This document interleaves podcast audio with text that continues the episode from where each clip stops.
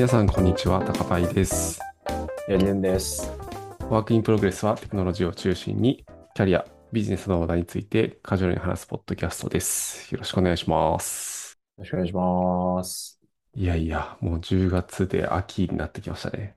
そうですね。なんか毎年言ってる気がするんですけど、夏はいから秋が本当にちょっとだけあって冬になっちゃいそうな雰囲気を感じますね。なるほど。そんなこともないですか？なんか急に寒くなりません？そうですね。なんか、わかんない。その夏が暑すぎて、もう30度超えが普通みたいな感じじゃないですか。うんうん。で、最近の温度って20度とか、あったかいで24度とか、うんうん。で、に20度とか、とまあ、寒いと18度とか、なんかそんぐらいなんですよ。うんうんうん。そう、なんか、数字に直すと、そうでもな、なさそうなんですけど、寒いなって思います。そうっすよね。いや、秋ね、なんかやりたいことありますか？秋。なんか、いろいろありますいよね。ろんな秋がありますけど。いろんな秋ありますよね。なんだろうね、やりたいことあるかな？秋といえば、でも、なんだ？運動、食欲、読書。はい。じゃあ、ちょっと食事関係で、最近、オニオングラタンスープを作ったんですよ。おー、オニオングラタンスープ作ったことありますか？自分で作ったことない気がしますね。なるほど。そうですね。あれって、まずあの、飴色玉ねぎを 作る必要があるんですよね。うんうん。大量の玉ねぎをこう炒め続けて、で、もうあの、玉ねぎって最初あの、白い、まあ、白いとか、なんかちょっと黄緑っぽい色してると思うんですけど、それがもうあの、抹茶っ茶みたいな、はいはいはいはい。はい。色になるまでこう炒めるっていうのをやるんですけど、うんそれ30分ぐらい、20分から30分ぐらい必要なんですよ。うん。うん。それが予想以上に大変でしたね。予想以上に、こうずっとこう、普通に置いてると結構声出てきちゃうんで、はいはいはい手をやって動かしてやっていかないといけないんですけど、ああ、予そうっすね。腕の負担とかがありましたね。はい。えー、でもなんでオニオンスープ、オニオングラタンスープ作ろうと思ったんですか？あ、それはですね、なんかあの、YouTube 見てたら、うん簡単にできるオニオングラタンスープみたいな動画がこうあって、うん。うんうん。で、まあ、それはそのシェフの人が、まあ、解説してくれてるんですけど、なんかかっこいいなと思って作ったっていう感じでしたね。なるほど。はい。でもこれからの時期いいっすよね。まあ、そういう料理もやっていきたいですね。ああ、いいっすね、いいっすね。はい。なんかありますか？高林さん。何、なんちゃらの秋。いや、あるかな。それで言うと僕、来月、あの、健康診断と友達のはい結婚式があるんですよ。はい。だからちょっと運動して、一時的にでも見た目を良くしようかなと思ったり、おー、なるほど。はい、数値上、ちょっと、ね、体重も、それっぽい数字に落ちたらいいなと思いつつ、はい。そうです。じゃあ、運動の秋で。運動の秋にしたいけど、果たしてなるかどうかって感じですよね。筋トレはしないんですか？走るんじゃなくて。いやー、筋トレもな、でも、そうっすよね。筋トレもした方がいいんだろうな。そのジムとか行くんじゃなくて、普通に自分で一人でできることとか。あ、そういうことですね。うん、確かに。自重でもいろいろできますからね。そうっすよね。はい。腹筋ローラーとか、マジで辛いですよ。うーん。腹筋ローラーな。持ってます？持ってます、持ってまマジっすか。す。はい。さ僕にあと足らないのはあれだな。黄色い声援だな。それさえあれば多分、バッチリ運動できますね。黄色い線黄。色い声援があればもう、バッチリ運動できるな。そういうのないんですかね。その、リ、リアルなやつが欲しいんですか？いや、半分冗談ですけど。えでもなんかあの、あれじゃないですか。パーソナルトレーニングジムとか行ってる人って、お金の半分ぐらい、あれなんか、トレーナーの、頑張れ、いけるぞの声にお金払ってるみたいなもんじゃないですか。違うのかな？いや、まあね、なけど強自強制分的に。でうんジム、ジムでパーソナルトレーニングやってる人いますけど、はいあの、基本なんか女性の方がそのパーソナルトレーニングなんか受けてて、ああ男そうなんですね性のそのコーチがついてるみたいな感じなんですけど、うん。そんな熱血な感じじゃないですね。そあ、の、そうなんだ。はい。そんな、もうちょっとだみたいな、そういう感じじゃないですね。うん。そうなのか。そういう黄色い線 YouTube みたいなの多分あると思います。あ、確かにありそう。てかありそうね。YouTuber そもそも一緒に運動しましょう系の人いるんで、多分そういうの見ながらやると、あともう少しですよみたいなのは多分ありますよね。ありますね。頑張ってくださいみたいな。うん。それか。それで頑張ろう。1ヶ月。はい。はい。はい。最近はどうですか？何か面白いことありました？はい。そうですね。急に全然違う話なんですけど、はい。あのですね、最近あの、Google から発表がありまして、うんうん。はい。で、あの、データスタジオって使ったことありますか？ああ、ちょろっと使ったことあります。はい。まあ Google が提供してる、まあ、無料で使える BI ツールうんなんですけども、はい。無料無料で使えるって言いつつ、まあ、すごい高機能なんですけどね。うん。うんはい。で、Google ってあの、ルッカーをあの、買収したじゃないですか。はいはいはい。えっと、何年前だったか、うん、忘れたけど、うんうん。はい。買収したんですよね。で、まあつまりその、Google 系のプロダクトには、その、ルッカーとデータスタジオっていう、まあ、ちょっと提供してるものは違うんですけど、うん2種類の BI ツール、まあ、大きくくると BI ツールみたいなのがあったっていう状況だったんですよね。で、それがなんと、そのデータスタジオがルッカーに統合されるっていう、ええまあ、統合されるそうですね。まあ、カーっていうそのプロダクト群に、まあ、入るっていう発表がされました。そうなんですよ。あれ、ルッカーって、ブラウザからも使えたんでしたっけ？もっとあ、今使いますよ。あ、はい使えるんだ。へえ。あ、ブラウザから？ああ、あ、なんだろでも、あう。の、個別のアプリケーションインストーのルして。コンソールに、はい。コンソールにありますね。あ、そうなんですね。へえ。うん。はい。で、なんかデータスタジオじゃなくても、ルッカースタジオっていう名前に変わったんですよ。あ、そうなんだ。はい。あの、データスタジオにアクセスすると、僕の画面だともう、ルッカーのマークになってますね。へえ。はい。そうなんだ。結構じゃあガラッと変わるんですかね。多分、基礎は同じなんですけど、うん。ちょっと変わるところもなんか出てくるみたいですね。その、徐々に統合していくみたいなのが書かれてましたね。ん。例えば、そのデータスタジオから、そのルッ、あ、データ、ルッカースタジオから、そのルッカーの、えっと、デ、データモデルっていうのを、あの、書くんですけど、はいはい。あ、じゃあ、えっと、そうだ、まあ、ルッカーだとそのデ、データモデルっていうのを書くんですよ。えっと、その、まあ、ル、ルッカー使ってると、その、なんか提示するものがいくつかあるんですよね。うんうん。で、なんか代表的なものはビューってやつで、で、ビューはその、なんかビッグクエリとかにあのテーブルをこう貯めとくじゃないですか。うんうん。で、それの、まあ、大体行き写しみたいなものを書くんですよ。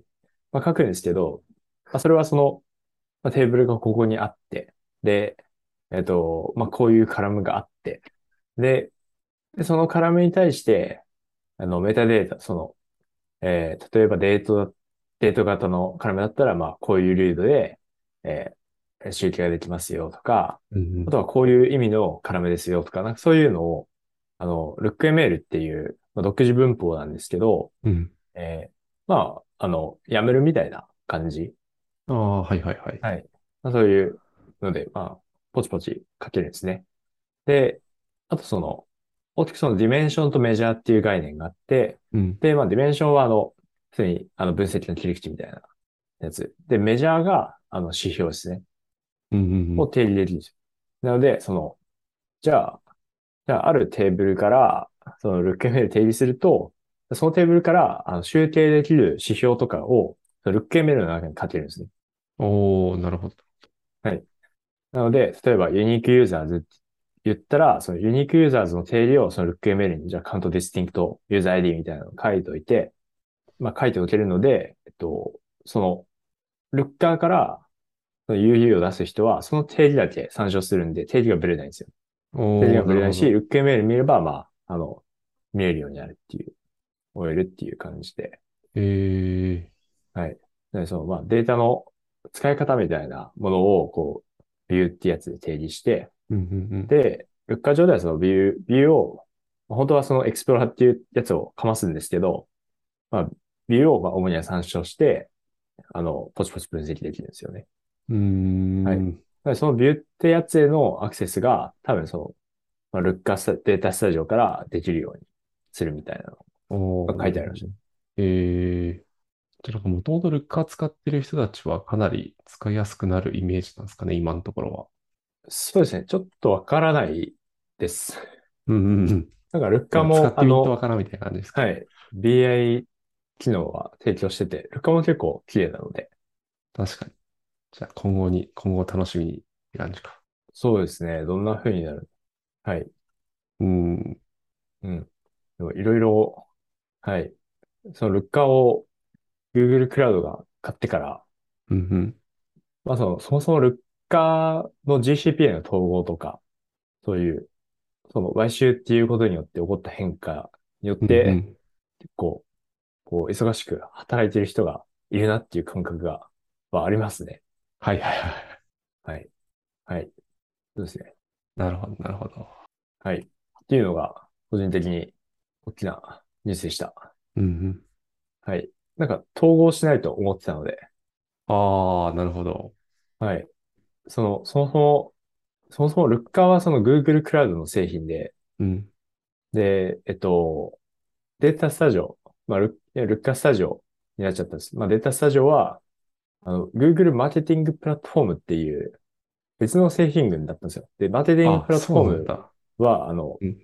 Google アナリティクスとか、はいはいはいはいはい。そういう Google オプティマイズとかもそうかな。ああ、なるほどなるほど。はい。なんかそういうデジ、デジタルマーケティング系のプロダクト群のやつだったんですよね。はいはいはい。なので、投稿しないって思ってたんですよね。ああ、そうなんだ。はい。確かに。そこは統合するようになるんですね。えそうですよ。ー、Google マーケティングプラットはい。っていうような気気になった話題でした。なるほどなるほど。はい。高橋さんは何かありますか？いや、僕は全然技術的なネタじゃないんですけど、なんか先日、路上を歩いてたら、街頭インタビューされて、八木さん街頭インタビューされたことあります？テレビの。ああ、なんかされそうになったことありますね。あ、断った感じですか？そうですね。断りましたね。はい。ああとなんか、はい。あの、商店街でよくはいやってますね。あの、なんだろう。そのカメラが置いてあって、うんうん。えっと、通行人が、興味のある通行人が答えるみたいな番組あるじゃないですか。ああ、はいはいはい。なんかあれのカメラがよく置いてありますね。はい。やったことないけど。あ、はいそうだった。確かにそれやりづらいな、ちょっと。はい。そんな感じです。どんなインタビューでした？なんか、フジテレビで放送される、タイトル忘れちゃったな。なんか、大悟と千鳥と花丸大吉が出るやつ。はい えーっとね、なんだっけな。今、当時の、なんかもらった紙をはい。探してますが、はいなんだ。っけな。紙もらう感じってことは結構出るの硬いですね。あ、そうですね。番組名、火曜、火曜は全力、花大さんと千鳥くんっていう、はい。見たことあるかどうかもちょっとわからない番組なんですけど、はい。でもまあなんか毎週やってるっぽいですね、フジテレビで。えそれのなんかインタビュー受けて、で僕も一人とかだと受けないんですけど、その時ちょうど友達と二人で、ー、はい。あの、名古屋の方から友達が来てて、で、二人で歩いてたらインタビューされたんで、まあ、どっちでもいいから受けてみるかみたいな感じではい。受けたんですよね。はい。で、なんかまあ内容は、なんかよくあると思うんですけど、なんか芸人さんの顔写真みたいなのを6枚ぐらい見せられて、はい。で、なんかこの中で、なんだったっけ、敵に回したくない芸人さん誰ですかみたいなのをはいまあ答えて、理由も答えるみたいな。はい。なんかそういう感じのインタビューを受けましたね。ほう。ほうほうん。いやー、でもね、なんかそう、買ってある芸人さんも、あれなんですよ。明らかにこの人に回答選択、集中する、集中するやろみたいな選択肢が多かったんですよ。う。えー、あ、なるほど。そうそうそう。誘導されてる感。いいかわかんないですけど、そうですね。なんかあの、はい。えー誰が言ったっけな、千鳥のノブはい。と、あとかまいたちの二人と、はい。みたいな選択肢があって、で、そういうのが、あの、トロサーモンの久保田ってわかります？ああ、知ってます。はい。がいたんですよ。はい。で、パッと見絶対その人に 答え集中しそうだなと思って。なるほど。そうそうそう。はい。まあそんなことを思いながら僕はちゃんとその久保田を選んではい。答えてきました。まあオンエアされるかどうかはちょっとわからないですね。はい。されてほしいですね。なんかでも顔写真、顔写真的なものは一瞬は絶対映るっていうのは言われましたね。はい。なるほど。そうそうそう。なんかあの、い画面にバーって出て、この人はこの人を選びましたみたいなのがああ。出るから、そこでは一瞬は絶対映りますみたいなことは言ってましたけど。うん。まあ、あれインタビューする方も大変だなと思って。そうですね。うん。多分な、何十代の男性とか女性とかからまんべんなくはい。回答を集めてみたいな感じでやってそうだったから、うん。仕事を頑張ってますね、みたいな感じで答えてきましたはい。ね。なるほど。はい。慈悲の 心がありますね。そんな感じですかね、最近は。はい。はい。まあ、それで言うと、まあ、ちょっと今日メインで話そうと思ったのは、はい。ちょうど昨日、一昨日10月14、15で、あの、パイコンってはい。いうカンファレンスがあってですね、はい。それに行ってきたんですよね。お、なんと今年、今年はというか、何年ぶりだろう ?3 年ぶりか2年ぶりにオフラインうんうん。と、まあ、オンラインのハイブリッドみたいな感じではい。行ってきましたね。会場は、なんだっけ、どこだっけな？TOC、国際展示場の駅で降りたところにあるビルではい。すね。おー。TOC 有明コンベンションホールか。なるほど。うん。いや、やっぱオフラインイベントはいいっすね。と思いました。はい。なんかイベント感がある。はい。イベうん。ント感というと、イベント感がある。あ、イ、イベントが来たぞっていう感じですか？いや、そうっすね。なんか受付して、はい。手にあの、参加、今日参加しますみたいなバンド巻いて、はい。はい。で、首からも名札下げて、はい。まずそれでまあ、ちょっとなんか、お、来たな、みたいな感覚になって、はい。で、なんか会場入ると、ね、企業のスポンサーのブースがあって、うん。なんかくじ引きとかガチャガチャとかやってたんですよ。はい。そうそう。なんかファインディさんが出店し、はい。あ、スポンサーになってて、ファインディさんのところではい。なんかアンケート答えとガチャガチャできますよみたいな感じで、はい。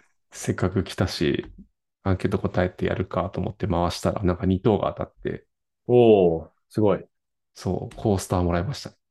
いっすね。うん。普通に嬉しかったな。5等ぐらいまであったのかな。で、まあ、外れもあって、はい。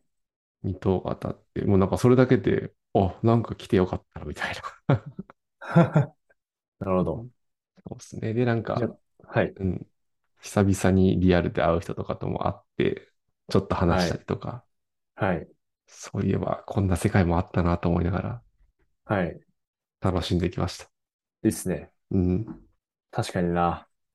家でオンライン見てるだけだと、本当見てるだけですもんね。うん、いや、そうっすね。うん。しかも、オンライン参加だと、なんだろう、まあ、最悪5分前に起きれば、まあ、間に合うじゃないですか。はい。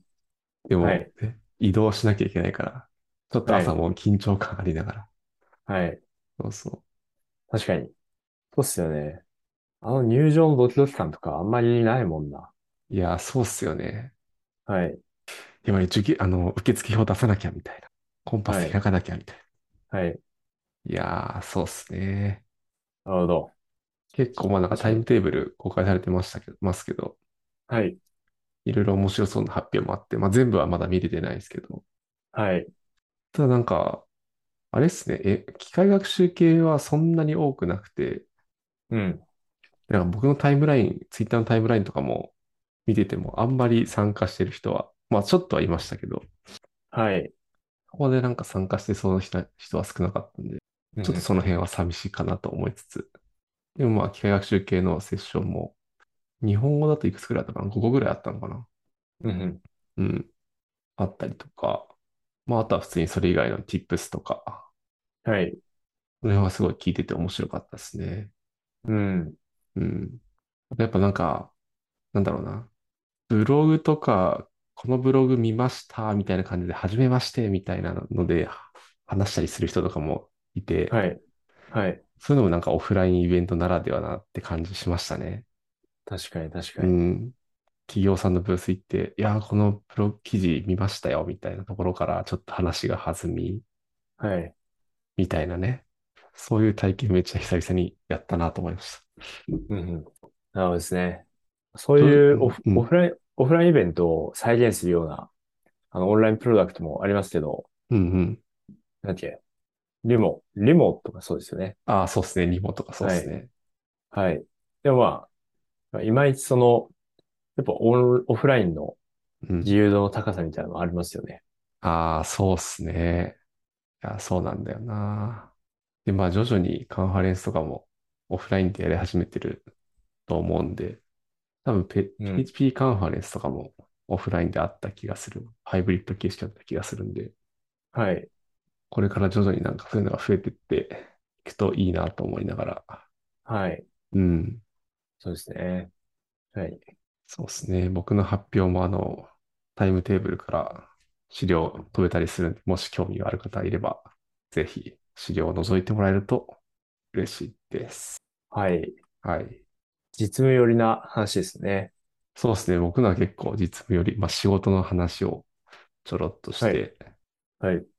て感じですかね。まあ、機械学習系で言うと、結構まあ、パンダスとか、パンダスっていうか、そのデータ処理系のいろんなパッケージ比べてみましたとか、うん。まあ、あと、ユーブラさんがトランスフォーマーズの、まあ、解説してくれたりとか、その辺はすごいはい面白かったですね。うん。でうん。すね。反応はどうでしたか？その発表の。ああ、でもなんか、す思った以上にいろんな質問をくれて、ええはい。ちょっとビビりましたけど、はい。いい感じの緊張感で過ごせましたね。そうなんですね。あうん Q&A タイムがあるんですね。あ、そうなんですよ。あの、スライドに質問を投げてくれてて、はい発表してる最中で、終わったらそれ読み上げてもらって、はい。Q&A するみたいなのがあったんですけど、はい。5個ぐらい質問してくれたのか、5、6個質問してくれて、はい。ありがとうございますっていう感じで。なるほど。い印象に残った質問ありますか？特に。いやはい結構緊張してたんで、もうあんまり覚えてないですね。どういう質問もらったか。あ緊張して覚えてない。わかりますね。多分 YouTube のアーカイブが残ってるんで、それ見直せばどういう質問くれたかわかる気がするんですけど。はい。いや、でも結構なんか鋭い質問、いい質問くれた方とかもいて、はい。うん。ちゃんと答えられてるかどうかわからんですけど、うん。全然本当にパッと出てこないな。そうですね。なるほど。いや、そうそう。あとなんか、あれなんですよ。今回の PyCon、なんだ、全員トランシーバーでイヤホンつけて、登は者の発表を聞くみたいなスタイルだったんですよ。はい。で、えーはい。そうそうそう。で、なんか、その、なんだ、ファシリテーションしてくれる司会の人うん。の声もそのトランシーバー経由で聞かなきゃいけなかったんですけど、はい。なんか登壇してるとき僕それつけてなくて、はい。で、なんかあの、スライドの質問って、その、ファシリテーターの人がこう読み上げてくれるんですよね。うん。で、なんかその声が、なんかあんまり聞こえんくて、はい。だから、質問内容もちょっと8割ぐらい、その聞こえない声の中で、なんとなく8割ぐらい理解して答えるみたいな。なるほど。だから、ちょっともしかしたらまた外れない質問をしてしまって、あ、回答してしまってる可能性もはい。あるかもしれないので、ちょっと変なこと言ってたらごめんなさい。はいああ、なるほど。あ、じゃあ結構距離が離れてたってことですか？その、オーディエンスと。あ、でも、いや、って言っても、5メーター、5メーターも離れてないかな。一応こうパッて目の前にいてくれる感じなんですけど、はい。なんだろう。僕の喋った声は会場には響かずに、うん。トランシーバー経由でこう、皆さん聞くみたいな。うんうん。そええなるほど。そうなんですよ。司会の人も 3, 3メーターぐらい離れたかな。はい。で、そこで話してるんで、なんとなく聞こえるけど、はい。ちょっとなんか聞こえづらいとこもあるなと思いながら、はい。ああ、なるほど。あ、そうか。確かに YouTube もありましたっけね。あ、そうです、そうです。YouTube もあるから YouTube でも配信してて。はい。あ、そうですね、そうですね。だからっていうのもあるかもしれない。なるほど。はい、そんな感じのカンファレンス行ってきましたって感じですね。はい、お疲れ様でした。はい。たら今日はそんな感じですかね。はい。はい。はい。では本日は、まあいろいろ雑談しながら、PyCon のカンファレンスについてお話ししていきました。質問、コメントは Google ホームや Twitter のハッシュタグ #BPFM でお待ちしております。ご視聴ありがとうございました。来週またお会いしましょう。ありがとうございました。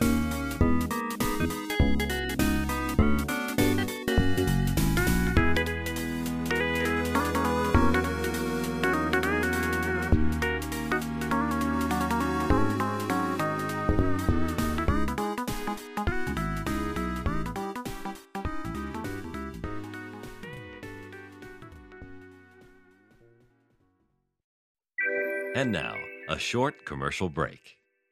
エンジニアの採用にお困りではないですか？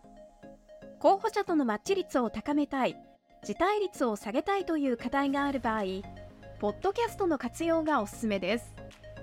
音声だからこそ伝えられる深い情報で、候補者の興味・関心を高めることができます。ピトプでは企業の採用広報に役立つポッドキャスト作りをサポートしています。